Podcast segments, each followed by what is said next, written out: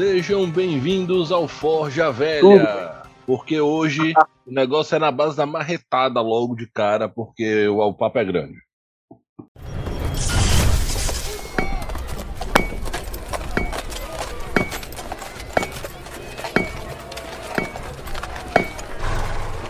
Bom dia! Vai tomar no cu! Salve, salve, guerreiros da luz. Ou guerreiros do cristal. Vai depender da versão, né? É verdade. Porque hoje a gente vai falar de uma franquia pequena, pouco prolífica, pouco impactante na história dos videogames e do gênero do RPG. É verdade. Hoje a gente vai falar. Ah! Vai, Nossa senhora, gaguejei que sou um desgraçado agora. É. A gente vai falar de Final Fantasy hoje.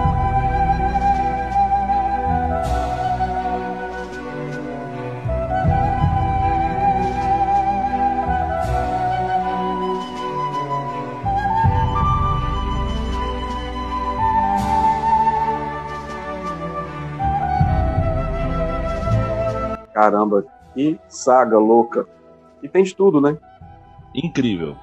Tem de Mas tudo. como é que a gente começa a falar desse, dessa saga tão gigantesca? Vamos começar do começo, né? O Hironobu Sakaguchi, ele partiu pra criar essa saga como se fosse o último all-in de carreira dele, né? Pelo que eu vai pesquisei. ou racha? Ele estava num momento muito complexo e parece que a Square não andava bem das pernas na época também, né? A Square era um, era um estúdio iniciante, a gente tá falando ali de meados de 80 e pouco ali, segunda metade da década de 80, e eles deram all-in no gênero de RPGs. Na época, a tríade sagrada do RPG era Dragon Quest da Enix, Legend of Zelda da Nintendo e Ultima. Nossa, última, cara. Que loucura que era aquela última. Você tá falando do jogo ou você tá falando da magia? O jogo. Eu nunca joguei jogo, Ultima, fora o Ultima Online. Cara, a última. Última, você pegava as coisas assim. Sabe isso que você faz hoje no Elder Scrolls? Você vai lá e, e pega uma fruta dentro de uma gaveta? Sim, Cara, última você catava os talheres todos que existiam, assim, você, com 5 minutos de jogo você não conseguia mais andar, de tanto, tanto objeto você já catava em cima das mesas. eita. Eu pegava tudo, eu era ladrão, assim, compulsivo em jogo. Cara, esse lance de você poder interagir com o cenário foi realmente revolucionário. O Ultima, Com certeza. e isso é uma marca do, do Ultima até o último último. Olha que negócio bizarro. E o lance é que o, o Final Fantasy, né? Ele foi algo bem diferente pra época, porque ele pegou alguns elementos do RPG de mesa ocidental e tentou, com muito sucesso, na verdade, trazer pro Uhum. RPG online, né? Pro, nem era online, pro RPG do console na época. Então a estrutura de batalha por turnos, a evolução feita com níveis e coisas desse tipo, fez o jogo marcar muito. Fora o fato das classes, né? Porque o Final Fantasy I, já entrando no desenvolvimento, você começava o jogo com quatro personagens e você montava o grupo com as classes específicas. Sim. E ele era um jogo, até então, de pura fantasia. Era uma É, história o Final bacana. Fantasy 1 Hum. é bem, é bem Dungeons Dragons, né? Uhum. Inclusive, os magos tinham quantidades de, de magias por dia, né? É, eles chegavam. Então era bem- é, era era bem bem verdade. isso mesmo, assim. Eles simularam o DD muito bem. Um detalhe, né? Existe Uhum. a magia última. Não sei se você sabe a história da magia última. Não, não sei. Senta que lá vem a história.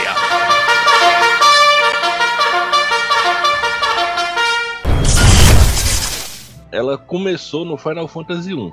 Última é uma magia definitiva, né, em Final Fantasy. Quando você pega essa magia, é sinal de que você vai dar muito dano. Uhum. Só que no Final Fantasy I, o que acontecia era o quê? Tinha um boato da tal da magia última, muito poderosa no jogo, e você fazia uma dungeon enorme e pegava a magia, ela era uma droga. É sério. Você fazia um rolê Sabe, sabe aqueles rolê ruins, parecendo aquele meme dos caras, caralho, Kleber, que rolê é esse que você me trouxe, sabe? Era isso. E a dungeon era ruim de chegar, sabe? Era aqueles pontos do mapa que você só vai depois que você pega o dirigível, né? Que é um dos elementos que ele é presente em todos os Final Fantasies e esse tá desde o primeiro, né? É o, o veículo voador pra você explorar o mapa. E aí Sim. você chega lá nesse canto, a dungeon é cheia de monstro chato de matar, sabe? Super difícil. Aí você chega, pega a magia, a magia é uma droga. Nossa, que sacanagem. O feedback foi horrível acerca dessa magia. Mas tem muito jogo que faz essa gafe, né? De, de bolam as magias que de repente não serve pra mais nada. Um monte de jogo. Exatamente.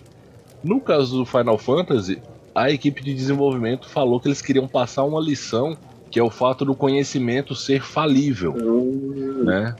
Então, algo que no passado era muito incrível, com o passar do tempo pode não ser tão incrível assim. Pois é. Essa era a ideia. Só que o povo ficou tão puto, mas tão puto do Final Fantasy 2 pra frente, é só a, a magia última é bagaceira Pararam de mesmo. contar lendas que na- no fundo não eram verdades, né? É. Mas isso aí é interessante porque se você trouxer pro, pro nosso tempo, é, o mundo financeiro ele, ele fala sobre isso, né? E você não pode avaliar uma ação, não pode avaliar uma criptomoeda, por exemplo, que cresceu muito com base no passado, né? Porque o futuro dela não tem nada a ver com o passado. Então, é importante isso aí na parte financeira e econômica. Sim, é, e assim, é a base da especulação, né? É. É muito complicado, Foi porque bem- pra criar uma bolha especulatória é muito fácil. pô. E isso aconteceu, Hum. então, com a magia de Final Fantasy I. Exatamente. E assim, esse Final Fantasy 1 ele foi lançado no Ocidente, né? Ele veio quase um ano depois, ele foi lançado nos Estados Unidos. Uhum.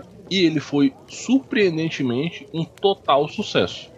Sim. Um total sucesso. Graças às vendas dele, a Square conseguiu continuar. Aí a gente começa a parte engraçada da história. Porque os Final Fantasies 2 e 3, se eu não me engano, eles não foram lançados nos Estados Unidos. Isso mesmo, dois ou três só ficaram no Japão. Aí o 4 foi lançado nos Estados Unidos como Final Fantasy 2.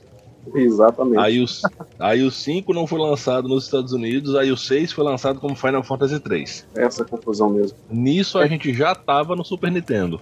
O japonês gosta disso, né? Eu que gosto muito de futebol, tenho o Pro Evolution no, no- aqui no, no Ocidente e o Win Eleven lá no, no Japão, né? É o mesmo jogo, mudou de região, mudou de nome. É, Streets of Rage, Basic Knuckle e por aí vai. Por aí E vai. aí, assim, o lance é o quê? Os cinco primeiros Final Fantasy, eles eram jogos de fantasia mesmo. Eles tinham o estilão fantasia medieval. Medievalzão, né? Aham. Sendo que o Final Fantasy IV, se eu não me engano, que é o que o protagonista é o Cecil, que é um cavaleiro negro, Sim. foi Não, é o o- primeiro. Ah, É o 5? É o 5 aí, que vira um paladino no final. Esse foi o primeiro Final Fantasy que trouxe uma um enredo assim épico e grandioso ao extremo. Chegou ao fato de vo- você ir pra lua e etc e tal. Não, você tá certo. É o 4. É o 4. Que é uma puta de uma história, cheia de. Cheia de plot twist, Cacete, etc na hora que você acha que você já jogou muito, o jogo tá começando. Cara, a gente jogando Final Fantasy V na, na temporada de, de emuladores, quando a gente Sim. descobriu o emulador lá no final da década de 90, Sim. jogávamos eu, meu primo e um amigo nosso, Thiago Alligator. E aí a gente tava enganchado no chefe do Final Fantasy V.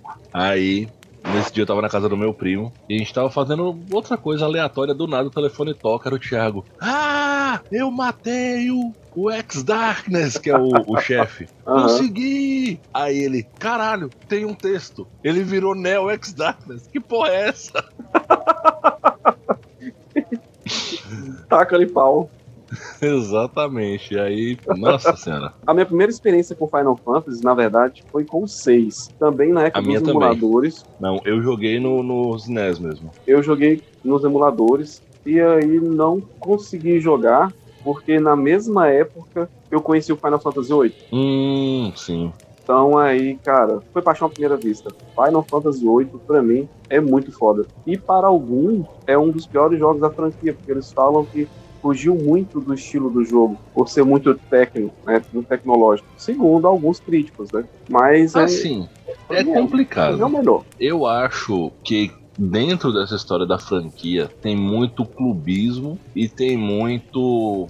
Eu vou usar o termo conservadorismo por falta de uma palavra melhor. Uhum. Eu conheci Final Fantasy através de Alan Daniel. Sim. Alan Daniel, ele foi um cara que na minha vida ele, ele tem o, o slot de irmão mais velho, sabe? Bem, bem forte. Ele me apresentou Final Fantasy, ele me apresentou várias outras franquias, ele que me falou a primeira vez que havia universo expandido em Star Wars e coisas desse tipo, sabe? E na época, a, a gente alugou, ah, inclusive foi ele que me apresentou o Chrono Trigger. Tá? A gente alugou o Final Fantasy VI na antiga Cia do Game, lá em Montes Claros. Sim, Daniela, mais. pois é. Sim, Aí a sim. gente jogou um pouco, depois ele conseguiu o cartucho emprestado, se eu não me engano, com o Alexandre, um amigo dele, Uhum. que jogava RPG também, só que com um grupo de Pedrinho e tal. E nessa brincadeira eu joguei Final Fantasy VI todo. Eu tinha o Super Nintendo, ele tinha um PS1. Então, assim, eu joguei o Final Fantasy VI e o 7 ao mesmo tempo. E eu pude comparar muito os dois. E pra mim, o Final Fantasy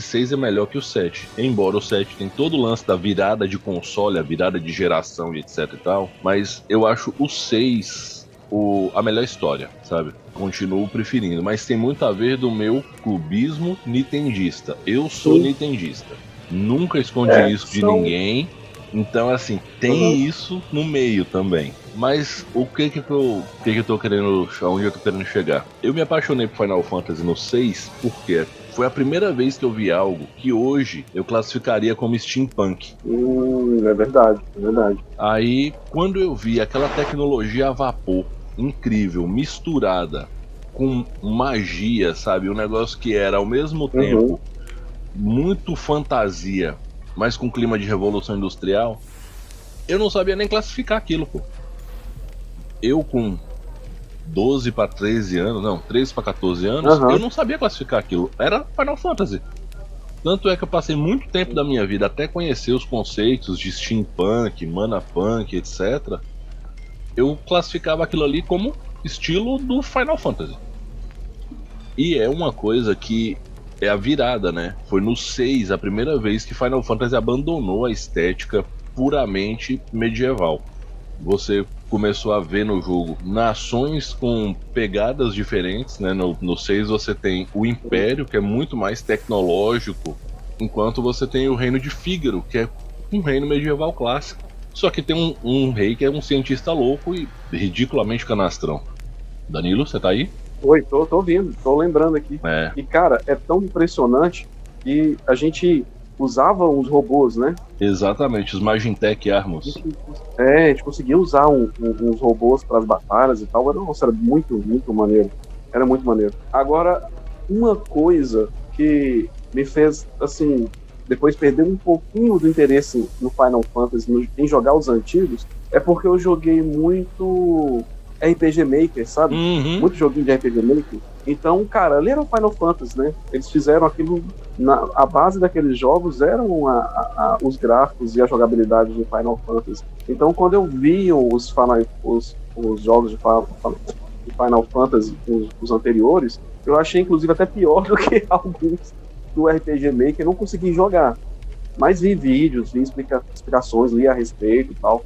Mas jogar mesmo, jogar, eu joguei os seis e aí tive uma, uma experiência super frustrante com o 7, porque eu fui jogar o 7 também depois do 6, depois do 8, e nossa, não dava nem pra ver aquele personagem Quadradão. esquisito, cabeçudo, cabeçudo com os bracinhos, com os gominhos dividindo o braço do antebraço e o tronco, os bolinhos.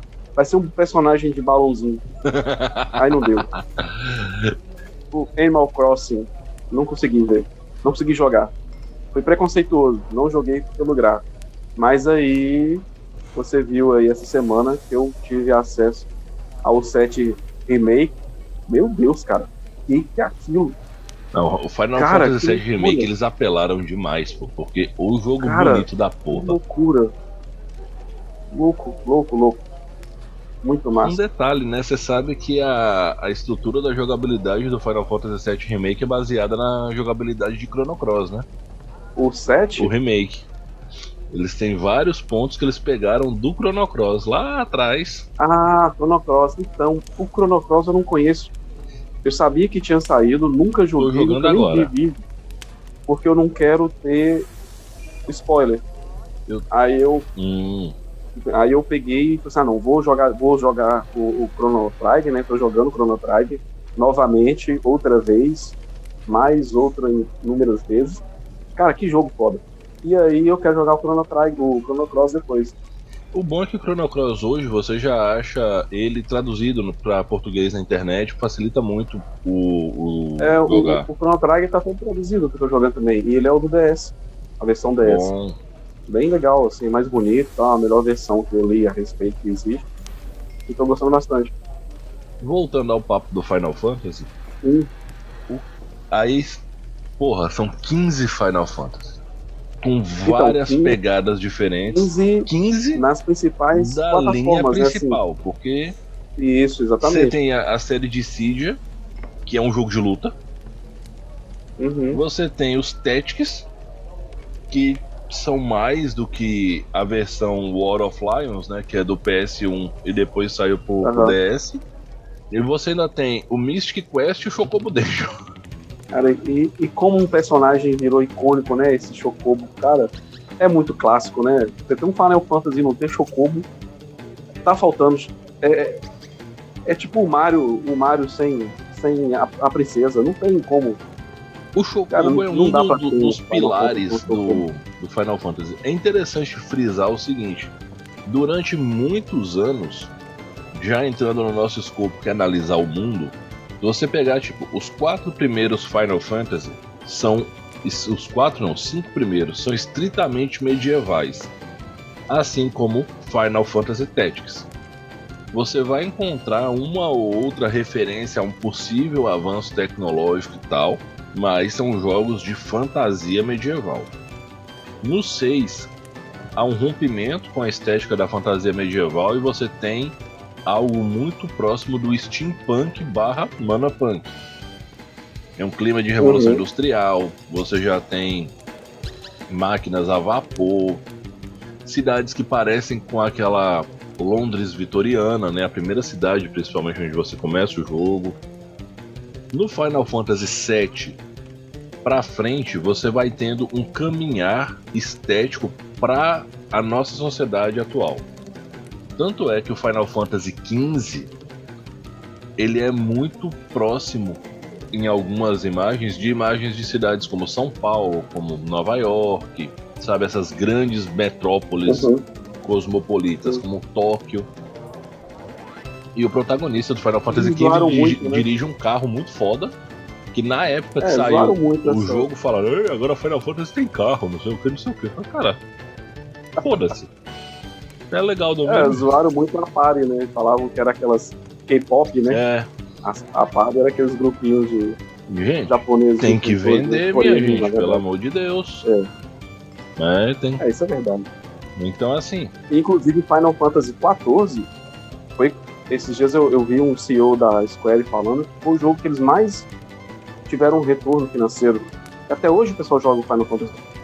ele é um MMORPG, se eu não me engano, é de mensalidade. Sim. É, de mensalidade. Inclusive, quando eu ganhei ele pela PS Plus do, da Sony, aí, cara, nunca joguei, tipo, 5 minutos, ficou cobrando um monte de coisa, falou que eu não podia pela minha região, aí nunca consegui jogar. Mas você conhece o Igor? Igor Morelli? Com certeza. Cara, o Igor ficou me chamando, vamos jogar Final Fantasy, vamos jogar Final Fantasy. Mas eu perdi o tesão por MMO, sabe? Uhum. Mas ele jogou até pouco tempo. Eu tava jogando Final Fantasy XIV e falava que era muito melhor que o WoW. E olha que a gente gostou de WoW pra caramba, cara. Eu sou apaixonado com WoW, com World of Warcraft, Sim. né? E ele ainda dizia que o Final Fantasy ainda era melhor.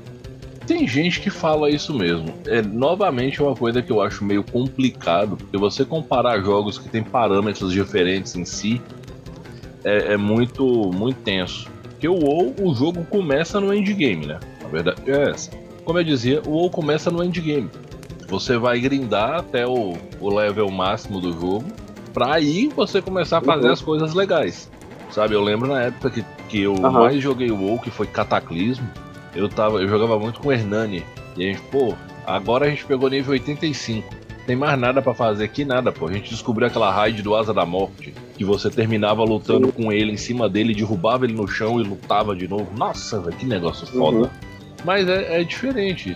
Se você pegar, tipo, o WoW não é a mesma coisa de Ragnarok, que não é a mesma coisa de Perfect World, que não é a mesma coisa de Ion Sim. Online, que não é a mesma coisa de RF, e não é a mesma coisa de Final Fantasy. Nem Final Fantasy é a mesma coisa que Final Fantasy. Exatamente, os jogos mudam muito de uma, uma versão pra outra. É. Tem os pontos em comum, né? Por exemplo, todo jogo de Final Fantasy vai ter um Chocobo. Não tem papo. Tem que ter o Chocobo. Tem que ter. Não dá. Se você quiser apelar na vida jogando Final Fantasy Tactics, faça uma pare com o Hansa e o resto de Chocobo preto e fique dando Chocoball nos inimigos. É ridículo de forte. Chocobol. É, Parece trem de chocolate. é a skill que o Chocobo cospe 3 Fireball. Eu lembro dessa. Era muito bom isso Essa skill. Aí, esse é um elemento. Outro elemento que é praticamente obrigatório em Final Fantasy, eu acho que é obrigatório, são os veículos, principalmente o veículo que voa. É através dele que você vai acessar um monte de coisa no mapa e tudo mais. Sempre tem algo parecido com um dirigível, uma nave, ou seja lá o que for. Sempre vai ter a magia última, desde a magia última desgracenta do Final Fantasy 1. E foi no Final Fantasy 4 começou a ter o personagem chamado Cid, que vezes ele é jogável, vezes ele é um NPC. Normalmente ele é mais um NPC do que um, um personagem do grupo. E ele costuma ser um mecânico ou um piloto ou os dois. Se eu não estiver enganado, Hum, foi ele que no 4 foi responsável pela construção das, das, das aeronaves e fez o Império crescer, né? é isso mesmo. Aí É. no, Acho que é no 3, na verdade, que, ele constrói. E no 4 já tem as frotas e tal. Uma coisa assim. A partir do 6, os personagens Vix e Wedge, que sempre aparecem de uma forma ou de outra. No 6, eles começam o jogo junto com a Terra. No 7, eles são agentes da Shinra. E eles sempre vão aparecer, eles aparecem até no Chrono Trigger. Pois é. E é sempre assim, um grande mal que vai destruir o mundo, né? Sempre. Até os primeiros, os primeiros, assim, até o 4, era luz versus trevas. Só que aí no 4 você começa sendo o cara das trevas, né? E no final vira um cara da luz. Uhum.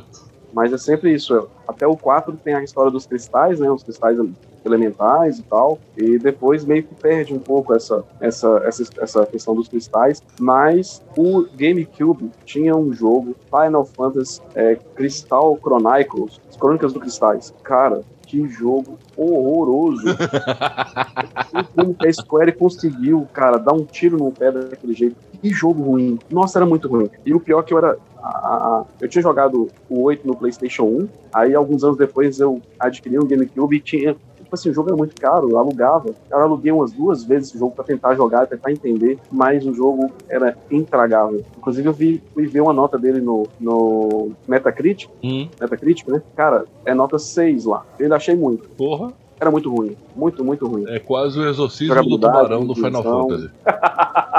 Não pesquisei qual foi a pior deles, mas eu classifico como esse sendo o pior. Até porque depois a empresa cresceu bastante, né? E, e o jogo popularizou, e aí veio um, um melhor que o outro, né? Sim, e assim, tem, ainda tem o lance de que na segunda metade da década de 2000, a Square se fundiu com a Enix, né? E isso foi muito, muito bom para para o Final Fantasy como um todo, porque foram os know-hows mais impactantes do RPG oriental se fundindo e aí eles passaram a trabalhar juntos. Pô. Olha o Final Fantasy X, por exemplo, que se eu não me engano, o Final Fantasy X é o primeiro que saiu depois da fusão. Final Fantasy X foi muito, muito bem sucedido, na minha opinião.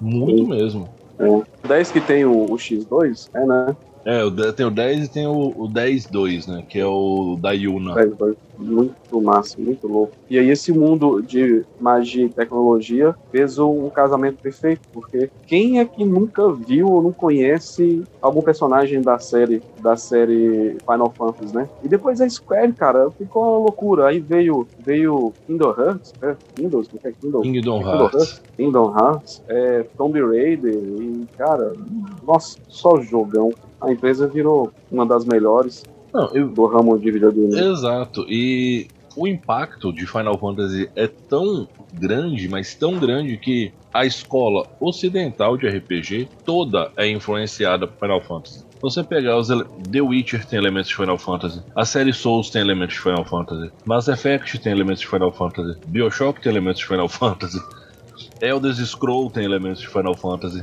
Então, é é inspiração para todo mundo. A série é incrível. E um detalhe, né? Foi apresentado um metaplot, não sei se você soube disso. Não, não, do que que é? O, de por que que cada Final Fantasy era um mundo em específico e poucos Final Fantasies têm continuação direta. Que é o X Não. e o X2, é o 13, e aí tem o Lightning Returns, são continuação também. No 14 tem o 14 e o Helm Reborn. Uhum. E a explicação é que o universo de Final Fantasy, o multiverso de Final Fantasy, é marcado pelo combate de duas entidades que são justamente o caos e a luz. Lembra lá do, no Hum. primeiro. os primeiros quatro Final Fantasy? Sim, sim. E cada vez que essa uma dessas entidades sofre um golpe muito poderoso, um novo universo surge. Isso eu achei incrível, porque é uma explicação que junta todo mundo num universo só e aí torna o Final Fantasy de celular factível dentro de, de uma lógica Final Fantasy geral, que eu esqueci o nome dele agora, É, eu não sei o que dizer também. que é o, o Visions, se eu não me engano, que é o Final Fantasy que tem todos os personagens de todas as séries, desses joguinhos de mobile. E ele não altera o plot geral da história. Isso eu achei muito, muito joia. Muito joia mesmo. Só que assim, o lance é que cada vez que um Final Fantasy foi desenvolvido, um mundo foi criado. E a escola do Final Fantasy mostra pra gente o quanto que criar um mundo é importante. Quando os valores gráficos foram evoluindo, você foi ganhando mais e mais potencial para materializar a imagem do que, que você pensa da sua do seu mundo de fantasia, Final Fantasy foi se tornando mais imersivo. Note que o Final Fantasy 1, o Final Fantasy até o 5, mais ou menos, você precisava ler muitos textos para você imergir no jogo, para você ficar focado. O Final Fantasy 6, ele já começa a te pegar pelas imagens, porque ele já começa a fazer um uso melhor do chip do Super NES e o negócio começa a ficar diferenciado. Uhum. O 7 já é no PS1. Olha a diferença do 7 pro 10, que é no PS2, e do 10, se eu não me engano, já é o 13, que já é no Aham. PS4. Sabe? É, é incrível, porque assim, existem elementos do mundo. Por exemplo, a gente falou do Chocobo. Eu vi uma cena do Final Fantasy V do cara andando pelo mapa e uma manada de Chocobo passando lindo. E aquilo ali poupa, tipo, um, uma- ficar a tela preta e Aham. falar: Chocobos são animais, não sei o que. O jogo tinha disso, né, antigamente. Quando te apresentavam o Chocobo, havia um textinho explicando o Chocobo. Uhum. Agora você vê o Chocobo, você já entendeu o Chocobo. E você Isso falou da época muito. do Conan, né? Da capacidade que que o tem foda. de mostrar com cenas, explicar o mundo, né? Não precisa ficar lendo um milhão de textos, precisa ficar ouvindo uma pessoa falar por muito tempo. Percebe com as imagens, né? Com algumas imagens. Dá vida ao universo. É, ninguém é melhor que isso que o George Miller, né? Que é o diretor do, do Mad Max. O George Miller, pra mim, é o, o, o rei desse recurso. Você pega aqui no Mad Max 2, ele explica Uhum. todo o contexto do filme em um minuto. Um- um- é, uma sequência em preto e branco no início do filme. Ela tem exatamente um minuto. Quando ela acaba, você já tá totalmente ambientado já. E Final Fantasy é tão interessante, tão interessante na questão da criação de personagem, porque na verdade ele não te dá muita coisa sobre o personagem, né? Então é aquele jogo que você pode falar assim, ah, esse aqui sou eu, você vai e bota seu nome e, e bota, e imagina o background que você quiser, na maioria deles, depois, não, no- nos primeiros, né? Depois isso, isso, isso diminui, isso acaba na verdade. Depois você tem um Eu background acho que do mais Squall pra frente, maior porque mesmo. Final Fantasy tinha protagonistas com amnésia. O Cloud tem amnésia, Sim. a Terra tem amnésia, a menina do Final Fantasy V que, que eles acham lá na cratera ela tem amnésia. Aí você vai olhando, sempre tem alguém que se não tem amnésia tem um, não quer contar o que que tava rolando. É, é uma tática que eles arrumaram pra ir soltando aos pouquinhos a Pra história fazer do os jogo, plot né? twists Não e tudo mais. Não beijado, é. Mas ele tem personagens depois tão marcantes, tão marcantes, que por mais que o jogo mude, né, o jogo muda e muda o personagem, continua tendo personagens marcantes, né, que marcaram algum momento a, a infância de alguém, a adolescência de alguém. Porque às vezes você vê que uma franquia normalmente é o mesmo cara. Você pega a franquia do, do, do Metal Gear, por exemplo, que o Snake fica lá praticamente em todos os jogos, acho que tem só um ou dois que não é ele, mas eu posso estar falando besteira, às vezes é ele em todos. Mas o Snake é só ele ali o tempo inteiro. O Final Fantasy não precisou disso. Ele, ele cada jogo tem um personagem diferente, cada um herói. E é engraçado os comparativos né? intra Final Fantasy de, de quem é o protagonista mais icônico, quem é o apoio de protagonista mais legal de todos, quem é o vilão mais foda. Aí Sephiroth ganha.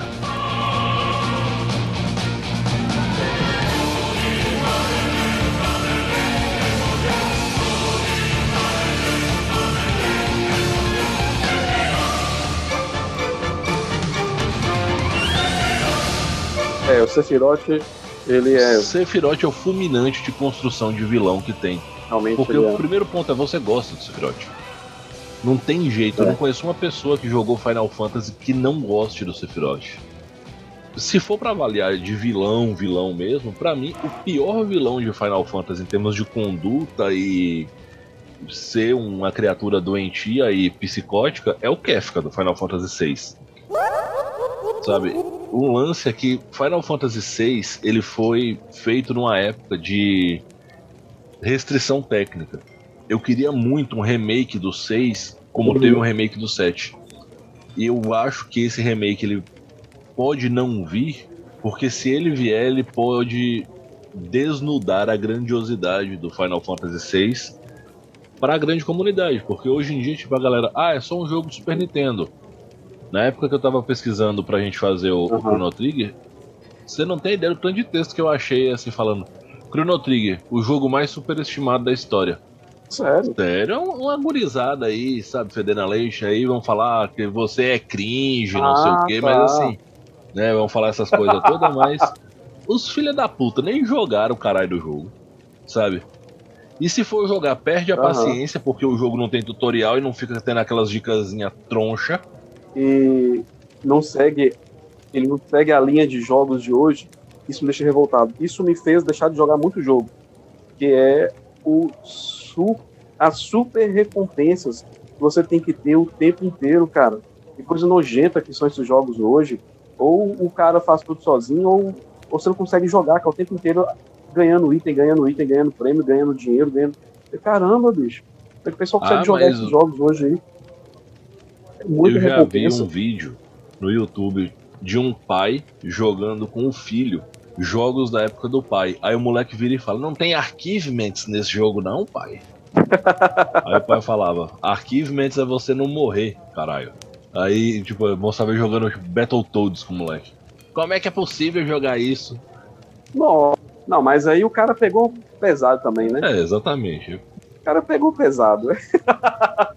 aí é ame-me ou odeie-me. É foda, pô. E aí, assim, voltando ao papo do- das construções de Final Fantasy, Final Fantasy tem muito disso. O 6, o Kefka, o vilão que eu tava falando dele, tem uma cena que ele incendeia uma cidade inteira. E é uma cidade enorme onde você tá, que é quando ele dá o golpe de estado no Império. E mata o Imperador e assume a liderança toda.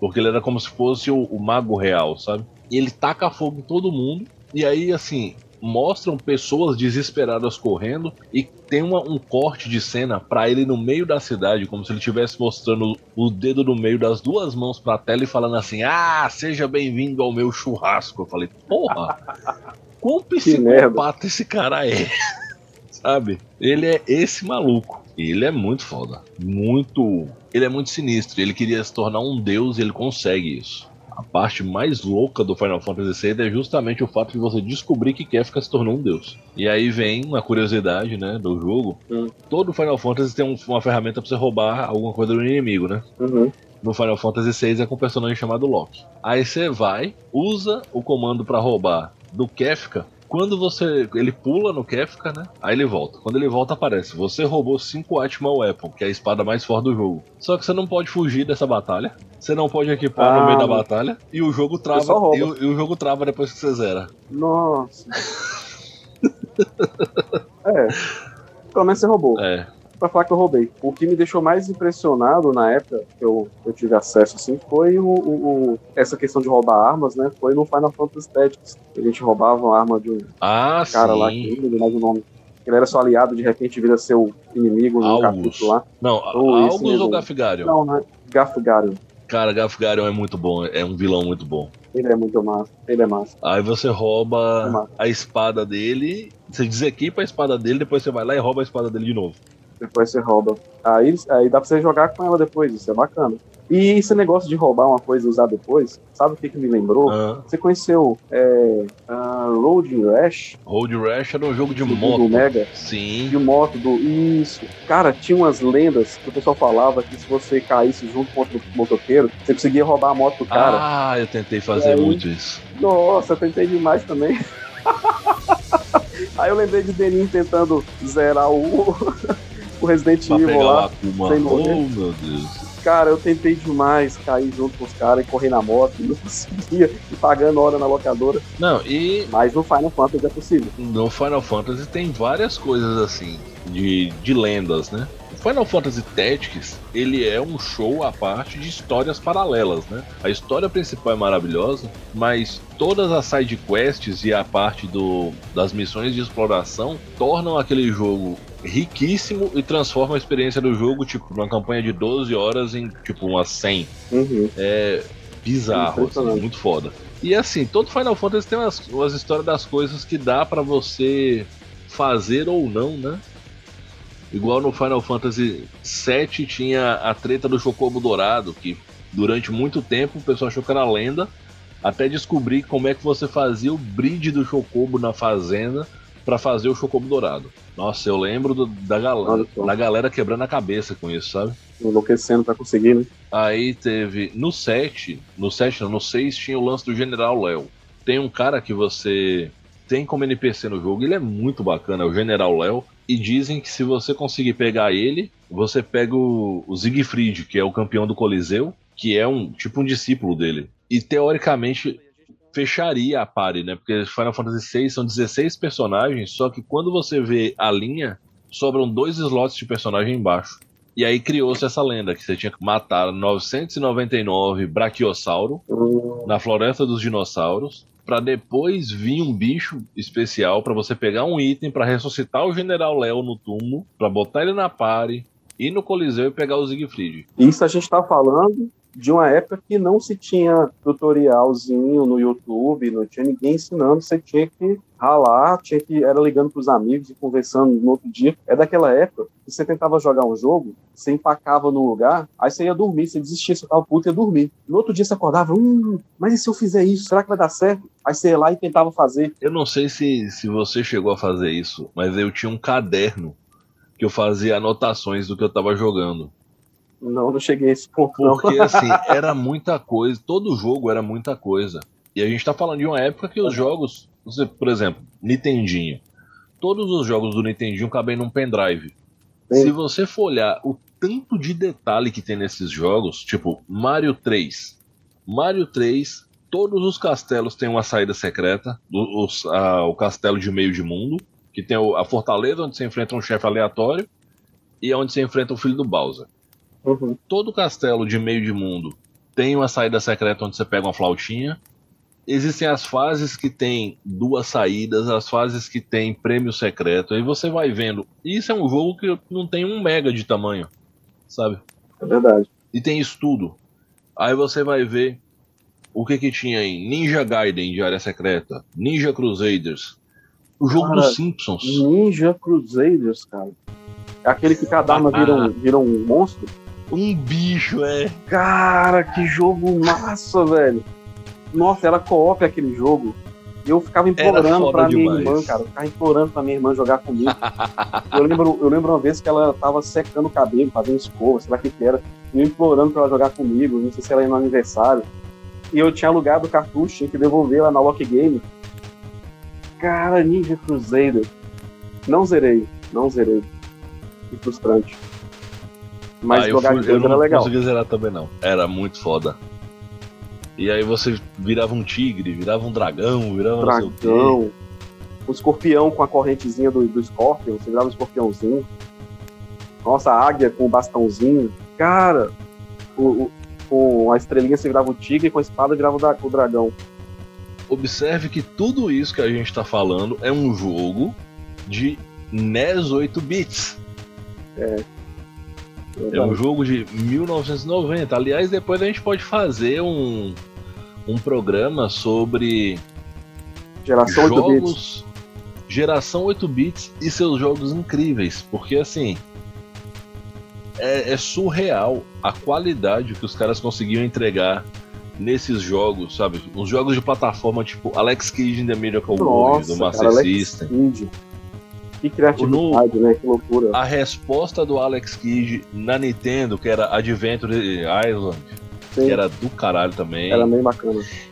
Nossa, mano. E aí, assim, papo de Final Fantasy, que a gente já deu uma viajada muito doida, porque, velho, tem dessas. Sim, os devaneios. É, é, como eu falei no programa de Crono, pô, a gente tá. A gente tá flertando com uma nostalgia muito profunda nesses últimos É. temas. Verdade. Se você for observar, a party de Final Fantasy, ela é sempre muito diversa, mas ela tem uns pontos em comum. Sempre vai ter o casalzinho. Sempre tem o casal.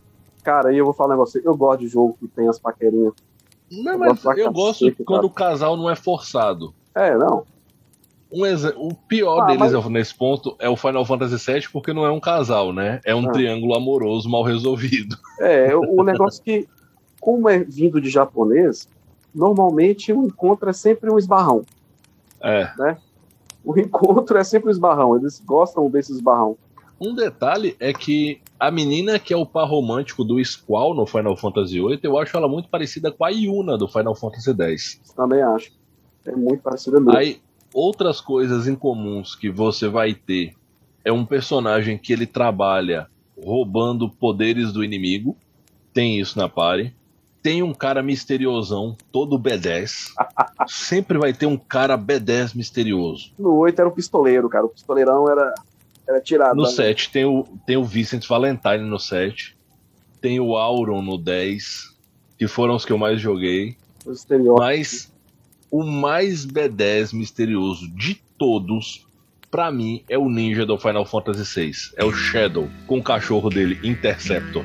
O cachorro roubado da porra, ele tinha um Rottweiler. sei. Aí você atacava, ele parava assim, aparecia Interceptor na tela. Aí passava o cachorro correndo. Que a animação fazia ele parecer um pincher, na verdade. Aí ele batia 9.999. Caralho! Tá, agora a gente falou de coisa boa, coisa boa, mas vou falar de uma coisa ruim que me incomodava, me incomodava, me incomodava, que era o, quando você summonava os, os, os summoners. quando você sum- summonava as criaturas místicas lá. Cara, eu tinha uma raiva daquele CG, cara.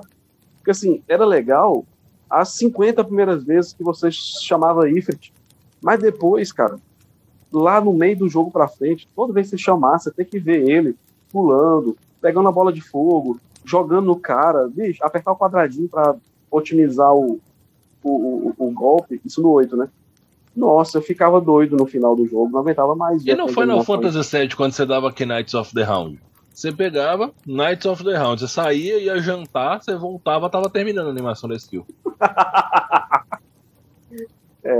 Tem essa falha aí. Tem essa falha aí. Mas assim, a gente precisa entender.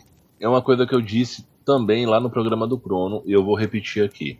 Toda vez que vira, pelo menos era assim, hoje em dia, como por mais que haja uma melhora, já não há um gap tão brutal de uma geração para outra, como foi de 8 para 16 e 16 para 32, Uhum. mas assim, a galera tem que mostrar o poder de processamento do console. Olhe como isso aqui está à frente de tudo que houve até agora. Aí é como eu falei. Por exemplo, você falou esse lance dos summons. E as áreas vazias enormes que são só para mostrar que o videogame consegue produzir aquela imagem linda, maravilhosa e que não tem porra nenhuma pra você fazer no Não mapa. tem nada lá, não tem nem um, um pote. Cara, o lugar onde você entra na Gold Saucer, no. Acho que é na Gold Saucer, no Final Fantasy VII, tem um lugar importante desse tipo, assim, que é esses pontos de meio de mapa.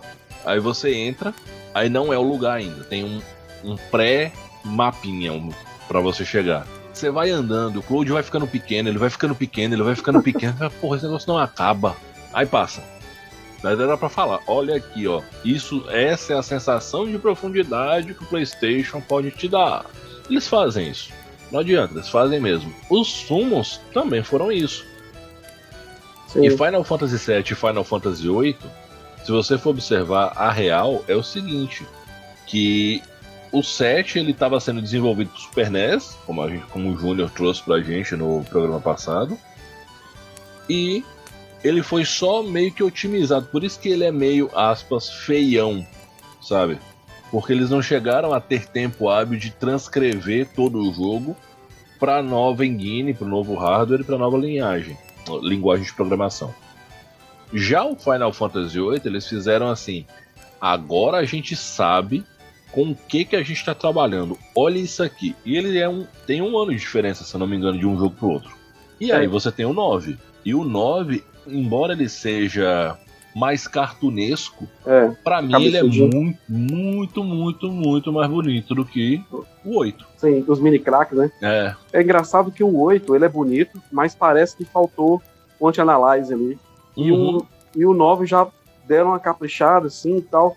É, é final de geração também, né? Normalmente, final de geração, eles conseguem é, tirar tudo que aquela geração é capaz é de dar. né? extrair 100% daquele hardware, Sim. né? A gente vê o The Last of Us do PS4, do PS3, né? Só no PS3. Que loucura, né, cara? Foi aquilo pro PS3. Você se conheceu, você é nintendista, né? Não, Você mas eu, é- é- eu, eu tive um PS3 até pouco tempo atrás. Cara, The Last of considerado um Us dos melhores jogos do universo aquele jogo.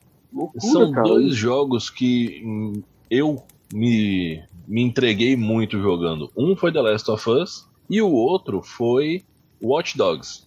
Watch Dogs. A premissa do Watch Dogs eu achei muito legal. Mas me adaptei com aquela jogabilidade, você acredita? Ah, eu, eu gostei muito. Eu gostei muito. E eu cheguei até a achar os carros que não foram disponibilizados para você pegar eles livremente no jogo, porque teve licen é, problema de direito de imagem, mas eles Uai, estão no jogo ainda. como? Ah, é? Por- é, porque eles estão no estacionamento. Num pedaço do jogo, você só vai subir num prédio por fora, desses prédios que você consegue subir Aham. pela escada de incêndio. E aí, em cima do prédio, tipo, no nono andar, tem um estacionamento com quatro carros. Aí você entra, aí habilita pra você chamar o carro pelo aplicativo. E eu só. achei por acaso, pô. Eu tava, tava fazendo uma, uma, perse- uma perseguição online, daquelas missões que o cara invade o seu jogo só pra te fazer perder tempo.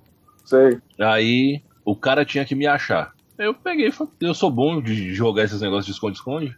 Aí por acaso Uhum. eu ainda achei esses carros ainda. Falei, ah, rapaz, receba.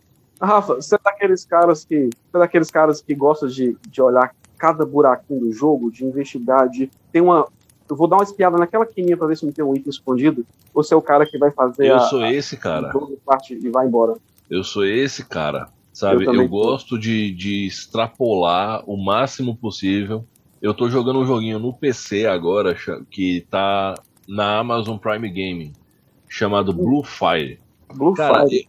é, é um joguinho. Ele é um jogo indie de plataforma, bem bacana e bem simples. Uhum. Só que assim, eu ainda não progredi muito no jogo porque eu tô literalmente procurando tudo que eu posso achar logo na primeira tela, porque eu não sei se eu vou poder voltar pra esse lugar depois. E aí eu vou ficar puto pra caramba se daqui duas semanas eu não puder voltar pra esse lugar e achar uma matéria falando assim, 13 itens secretos escondidos na área inicial. cara, como eu fico puto com isso.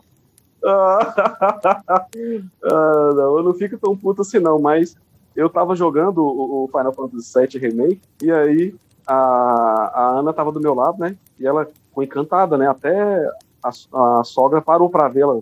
Nossa, isso é um jogo ou isso é um filme? E aí eu tava lá andando pelo cenário e aí todo cantinho olhava, não, é pra ali, ó. Eu falei, não, eu sei, eu sei. Aí eu andava de novo, ela, ó, você tá pro lado errado ali. Eu falei, não, não, eu sei, só procurando as caixinhas aqui. Aí depois, com o tempo, ela já me mostrava, tem umas caixinhas ali, ó. Vai lá quebrar. Cara, isso é uma coisa que Final Fantasy fez muito bem. Já veio do último. Final Fantasy fez e ainda faz. Chrono Trigger fez muito bem também. E vários outros jogos fizeram. Eu acho que nesse ponto cabe falar sobre um ponto engraçado de Baldur's Gate 2.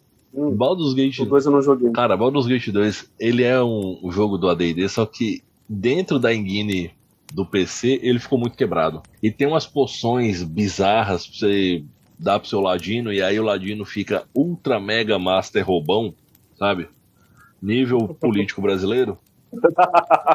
Porra! Ah, é nesse nível. Aí você chega na loja, tem uma loja lá que você chega, aí você rouba um item do cara, você vende pro cara mais caro, e aí você faz uma quest pro cara e ele te dá o item. E aí você faz dinheiro infinito com isso, sabe? Então, sabe aquele, aquele cara que Júnior falou uma vez no podcast, que ele faz live action de RPG? Ah, não foi você que falou, né? Que o cara compra e vende a cadeira, e compra e vende a cadeira, e rouba, ele rouba a cadeira e vende de volta. Ah, foi o Júnior que falou. Foi Júnior, né? Eu vi esse, esse dia, cara, muito engraçado, velho, muito engraçado. Ela rouba a cadeira do vendedor e vende ela de volta. Mas é alguns jogos, alguns jogos conseguiram contornar, contornar isso aí. E eu vou falar alguns assim que eu me lembro. É a série, a série Fallout, que aí a grana ela é limitada, né? Você já começa, ele já fala quanto o cara tem de dinheiro, então, o quanto o vendedor tem para poder comprar itens seus, né? Uhum. Aí você fica meio limitado no roubo e, no, e na, na revenda de itens. Aliás, Fallout merece um Forja Mundos. Você que tá ouvindo aí o programa, deixa aí nos comentários se vocês querem que a gente fale sobre Fallout, porque Fallout é uma série das antigas, caso vocês não saibam. Tá? Os primeiros Fallout são lá da década de 90. Joguei E, um, dois, três, quatro. cara, quatro que franquia incrível também. Merece ser, ser olhada de perto. Fallout é aquele negócio. Sabe quando você vê uma carne suculenta que dá água na boca e fala assim, eu preciso comer aquilo? Cara, o universo pós-apocalíptico, pra mim, ah, delícia. É foda. É foda. E aí. Outra coisa legal de Final Fantasy, eu acho que eu fugi totalmente, até te cortei, nem que estava falando. relaxa. Joga e durei. Phoenix Down, cara, Phoenix Down é muito clássico. Morreu Phoenix Down. Eu acho que, cara, todo Final Fantasy tem Phoenix Down. E quando você Ether. descobre que você pode usar Phoenix Down nos mortos-vivos e será insta-kill neles com isso? Cara, que loucura, velho. Isso é muito louco. Eu descobri isso no Tactics. Assim, no- eu demorei pra perceber isso aí. Phoenix Down nos mortos-vivos, você mata os caras num golpe só. Muito foda. Cara, no Tactics, sabe o que, que me dava pânico? Ah. Sabe quando você encontra dois irmãos que eles são meio que, que árabes, que é o Malak e a Rafa, Sim, sim, de roupinha branca. Isso. Aham. que é o Hell e a Heaven Knight. E aí você Uhum. pega, você luta na porta de um castelo, aí depois você luta com Uhum. um cara que vira o bichão do signo de Ares, só o Hansa e ele, e depois você luta no Aham. telhado. E tem aquelas porra daquelas assassinas que dá def com 100%. Puta que Sim. pariu, velho. As dançarinas lá, né? É, eu nunca fiquei tão desesperado numa luta na minha vida. Quando começa aquela luta, ela mata o personagem que você tem que salvar. Pô, filha da puta!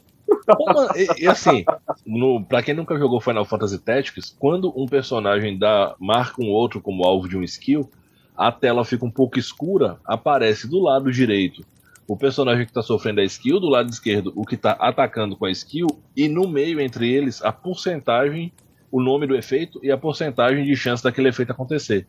Aí aparece a cara da, da dançarina vadia, fila da puta lá, e eu tô xingando ela porque o personagem é apelão pra caralho, e É. só pra te deixar desesperado aparece assim, def 100%, não existe efeito de def 100% pra você, mas pra ela tem. Aí mata o personagem que a sua Uhum. missão é salvar ele. Aí você tem cinco turnos pra chegar e ressuscitar ele, você perde a quest. E aí nesse tempo tem um monte de gente tacando magia, tiro, flecha, pia de banheiro. Oi. Gente, e em Final Fantasy Tactics, quem nunca jogou, os personagens que não são os principais, acho que até os principais, acho que o jogo até da Game Over, você perdeu os personagens, os soldadinhos que você tá upando os caras pra mudar de profissão, e você não ressuscitar ele em cinco turnos, você perde o jogador pra sempre. O personagem pois. Exatamente. Ele vai, ele vira um cristal Cara, e tchau. desespero. Vira um cristalzinho e já era. E aí, o, fan- o fan- aí ah, você sabe quando é um personagem comum e quando é um personagem importante na trama no Final Fantasy Tactics. Quando você troca a profissão dele, ele não troca de roupa. É, não muda a imagem. Aí você sabe, ó, esse cara aqui é importante. E o jogo pra ter personagem escondido, viu? E uma coisa interessante da série da, da Square é que os personagens mudam de item, eles não mudam a aparência. Né? Os personagens eles têm aquela aparência do começo até o final.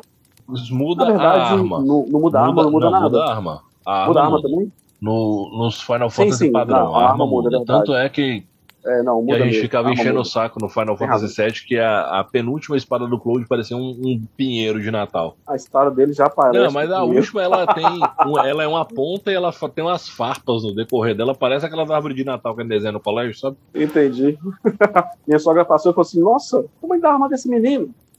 É dessas. E era a primeira. É, a famosa matéria Blade. Eu sei que, assim, é, um- uma curiosidade é que, se eu não me engano, no Final Fantasy, acho que no 11, que é no reino de Ivalice, é o mesmo reino do Final Fantasy Tactics. Ou o mesmo nome, pelo menos. Pode ser o mesmo, porque tem uns crossovers, eu vou dizer assim. Uns raros, mas tem alguns crossovers na série. Pode ser que seja, não sei te dizer. O 11 é do PS2, É né? o 11 PS2 ainda, eu acho. É, que o, o primeiro do PS3 foi o da, o da Lightning. É, o, último, o último foi o 9, né? o último do PS1 É. foi o 9, o 11 é do PS, PS2.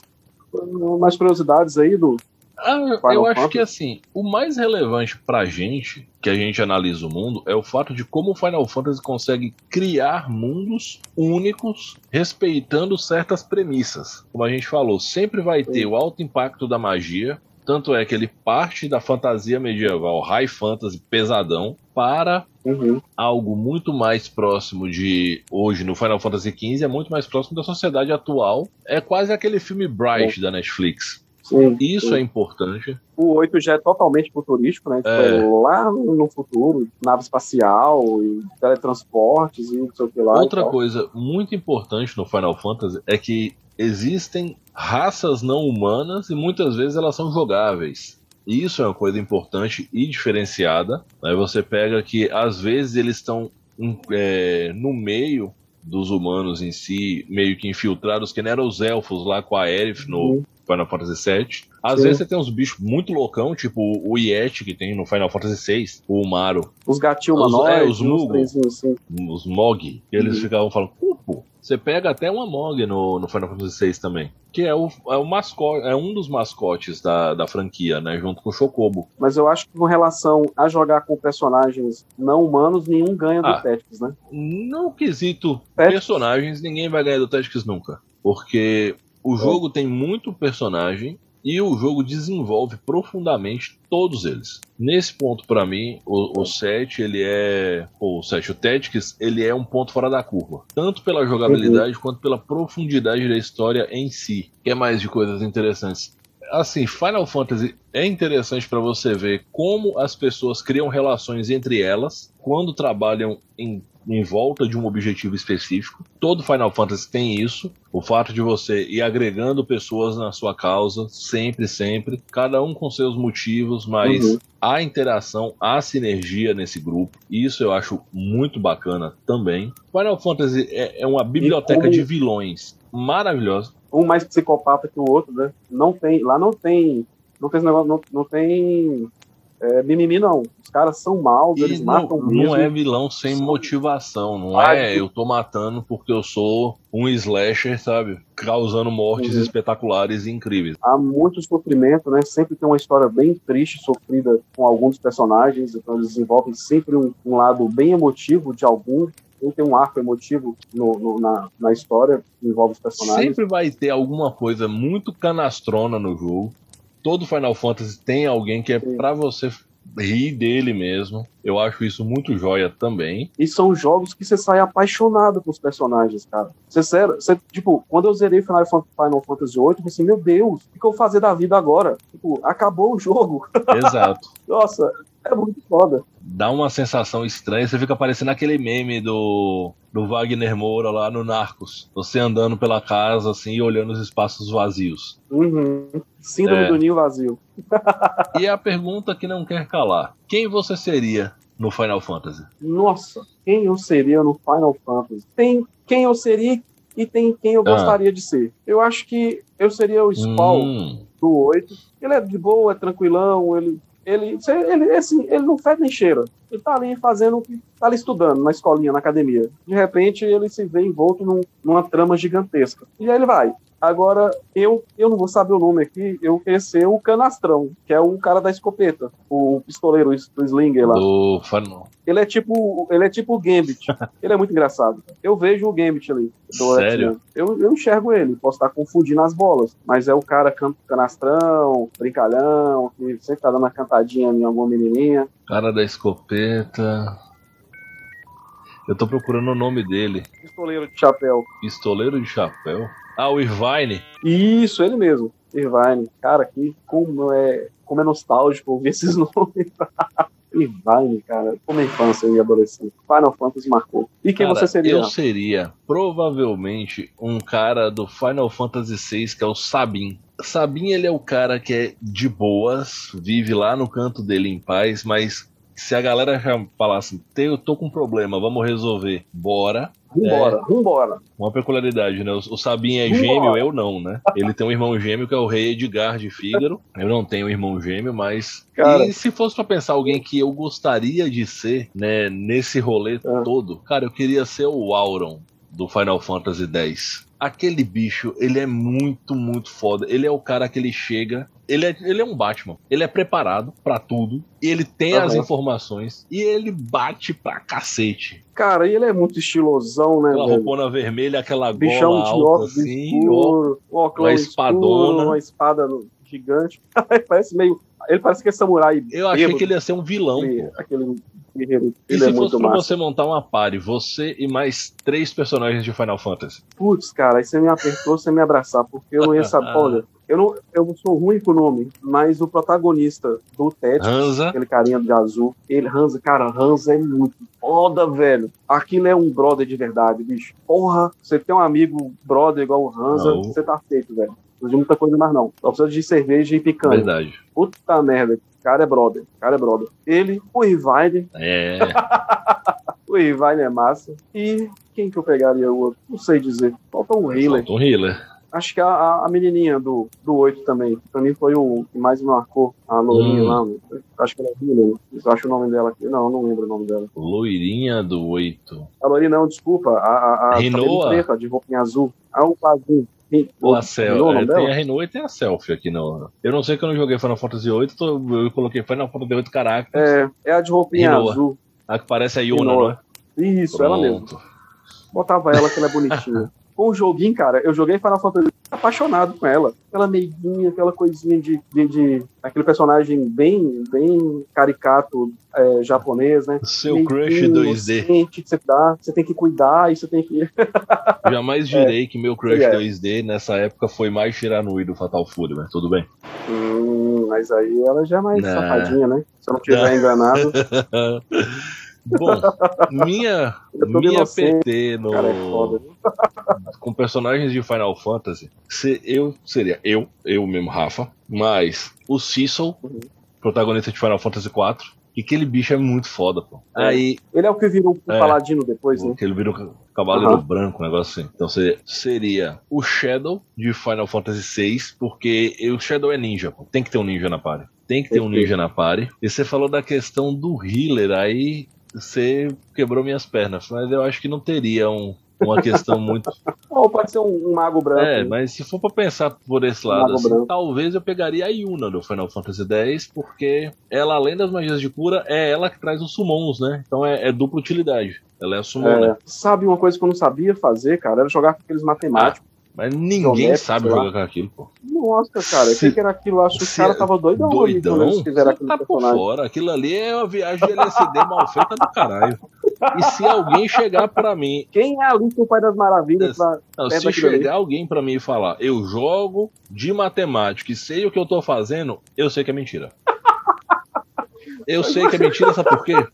Não sei se você se lembra que Ah. na época de Final Fantasy 7, 8 e Tactics tinha uma revista chamada Gamers e a Gamers lançava uma revistona de detonado de todos os de- dos jogos mais complexos da época. Então tinha uma Gamers Ah. com detonado de Final Fantasy 7 passo a passo com tudo. No Tactics eles ensinavam a fazer tudo, a pegar todos os personagens, todas as 12 Zodiac Brave, todas as armas secretas, tudo de tudo que você pensar. Naquela revista não tinha um guia de matemática. Olha só. Sabe? E, e é- eu tenho certeza que o- a galera que fez aqueles guias, eu acho que o editor-chefe falou assim: bom, é o seguinte, vocês estão nessa casa aqui, certo? Estão presos aí dentro, aqui fora tem Uhum. 14 cachorros que estão sem comer há um mês, certo? E vocês têm o estoque de comida limitado. Eu volto daqui uma semana, vocês têm que estar com o jogo todo destrinchado e estrinchado aí todo em cima da mesa pra mim. Traga tudo, senão ou vocês morrem de fome e se matam uns aos outros, ou eu jogo vocês pros cachorros. Porque puta que pariu, velho, não faz sentido. Desse jeito, a forma com que era feita aqueles detonados, não, cara. Era muito grande e era rápido que chegava. Muito rápido. É, cara, que loucura. E uma pesquisa rápida que eu fiz aqui, não sei É. se está certa, é a, é a, é a Gamers número 8, Dicas de Final Fantasy Tactics. Acho que era isso mesmo. Essas só dicas. Porque tinha uma versão só dicas. E tinha uma versão normal, com os detonados. Essas só dicas que eu achei na internet aqui era número 8, só dicas. Aí é pros colecionadores e pros. É, aí hoje você acha um negócio desse pra vender. Meu Deus do céu. Gamers Book número 1, Loucura, Final né, Fantasy VII. Olha aí. Bom, Tá na internet pra não deixar a gente É. aqui sozinho. Considerações finais. Sabe, a única coisa que eu tenho a dizer pra galera é joguem Final Fantasy, não importa qual. Só saiba, quando você É. for jogar certos jogos, o período em que aquele jogo foi feito. Final Fantasy 1 é um jogo Sim. de 1985, se eu não me engano, 85, 86. Você não do, Do Nintendo do- do 8 Nintendinho bits, 8 sabe? bits. Você não pode querer que um jogo desse tenha alguma paridade técnica e gráfica com o Final Fantasy do 7 pra cima. Na verdade, do 5 pra cima que já era no Super Nintendo. Que a coisa já mudava muito. Aham. Compreenda isso e, e veja como é que o jogo, para esse universo limitado de, de informação e desenvolvimento, como é que a porra do jogo era complexo e incrível. Pô. E outra coisa interessante desses jogos dessa época que a gente precisa lembrar é que não tinha atualização. Saiu, tá com bug, lascou, é isso mesmo. Espere não a próxima tem- tiragem do Não tem cartucho. patch de atualização online, não. Espera sair no outro continente pra ver se, se a nova versão sai corrigida os bugs. Ah. E era isso, cara. Muito jogo era injogável nesses, nessa plataforma 8 bits, porque lançava com algum bug. Ou a galera descobria tenho um coisas de muito infância. loucas por conta desses bugs. Os bugs. Cara, eu tenho um trauma de infância. Eu sou apaixonado com a série Jurassic Park. Uhum. Eu falei lá no, no podcast que a gente fez. Cara, tinha um Jurassic Park do Super Nintendo, que aquele jogo é perfeito, cara. Uma visão é, terceira pessoa, assim. É que é o nome daquela visão? Esqueci o nome da visão. Mas, tipo Diablo. de Isométrica. cima, assim, e isométrica, exatamente. Só que dentro dos cenários, dentro dos, dos- das estruturas, ele virava primeira pessoa. Cara, eu e, e tinha um cenário já quase do meio pro final do jogo. Entrava no navio já, perto de zerar o jogo. Você entrava no navio e em um dos cômodos do navio, quando a gente passava por uma parede, o jogo travava. Depois de horas e horas de jogatina, o jogo travava. E não tinha save que resolvia. Quer que eu te, te diga um Ah, glitch É que eu fiz sem querer, com 9 anos, e eu fiquei puto, sem saber o que, que tinha acontecido, até Ah. que minha tia leu o que tava na tela pra mim. Eu tava jogando Ah. Super Star Wars 6 de Nintendo 8 bits. Lembro E demais. aí tô eu, muito legal lá, na virei Jedi com Luke, etc. Aí eu pulei pra um canto da tela, e aí, tipo, você Não, Super Star Wars então era do só Star Nintendo. Wars. É o do, do- eu tô falando do Star Wars do NES 8 É. bits. Aí eu pulei pra um canto da tela que tinha Aham. um negócio que eu achava que ele- se eu quebrasse ia cair um item, uma coisa assim. E aí tinha um comando que você pulava e no, no ar você apertava A e B e aí ele dava um, um 360 no ar com um sabre de luz, sabe? Aí dava esse 360, a tela dava. Ela piscava, sabe? Parecia que ia dar tilt no videogame e abria a tela de Hum. crédito do jogo. Sério? Aham. Aí eu, porra, é essa? Não sei o que. Aí, né, foi uma vez que meus pais viajaram, deixaram minha tia cuidando de mim. Eu tia, tem um negócio aqui na tela. A senhora sabe o que que é? Ela, ah, tá falando que você terminou o jogo aí. Mas eu não terminei, eu Olha só. tava no meio da fase. É. Tá aqui, ó, congratulations, você salvou a república e derrubou o império, não sei o que. Mas eu nem enfrentei um chefão ainda. O crítico do crítico. É, é, era- Cara, eu Então- devo ter cortado o cabo de força da, da Estrela da Morte.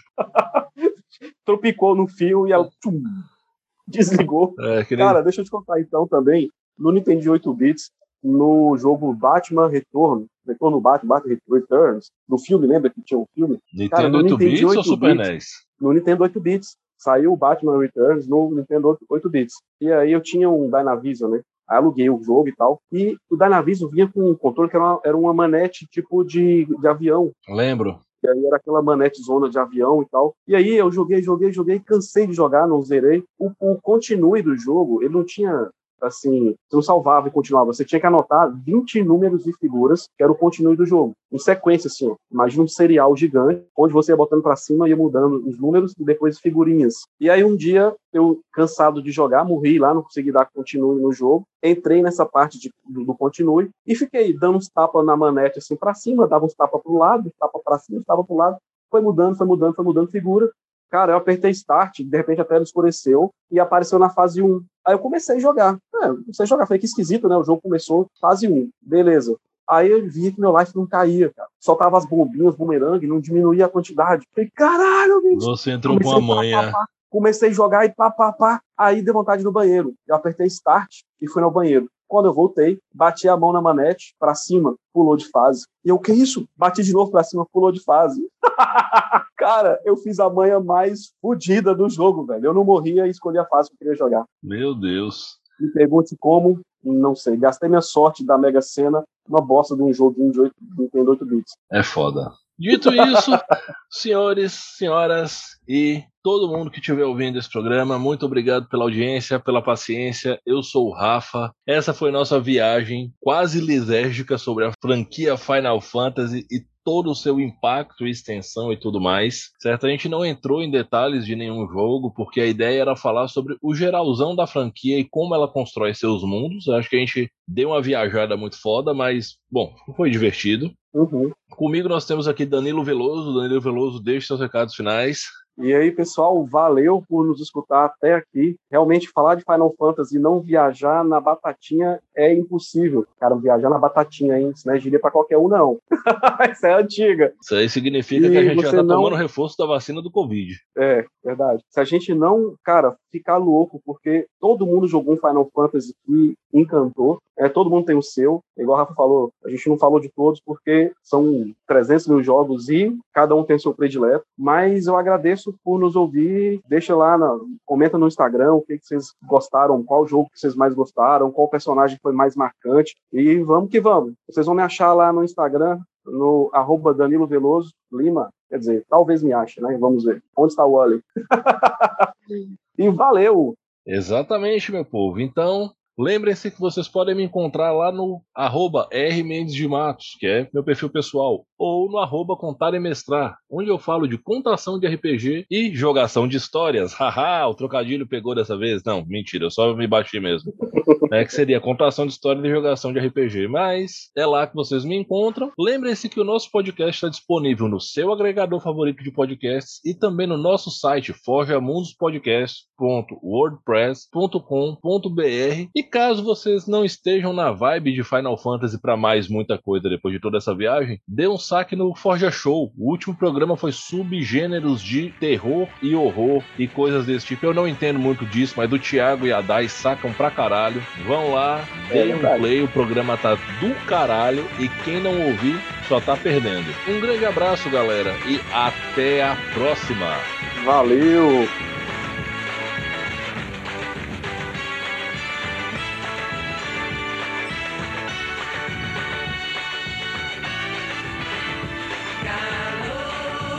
Rafa, já pensou, cara, se, se a gente para, junta a turma assim, senta numa mesa, começa a beber e falar desses trends, que horas que a gente ia parar? Nunca.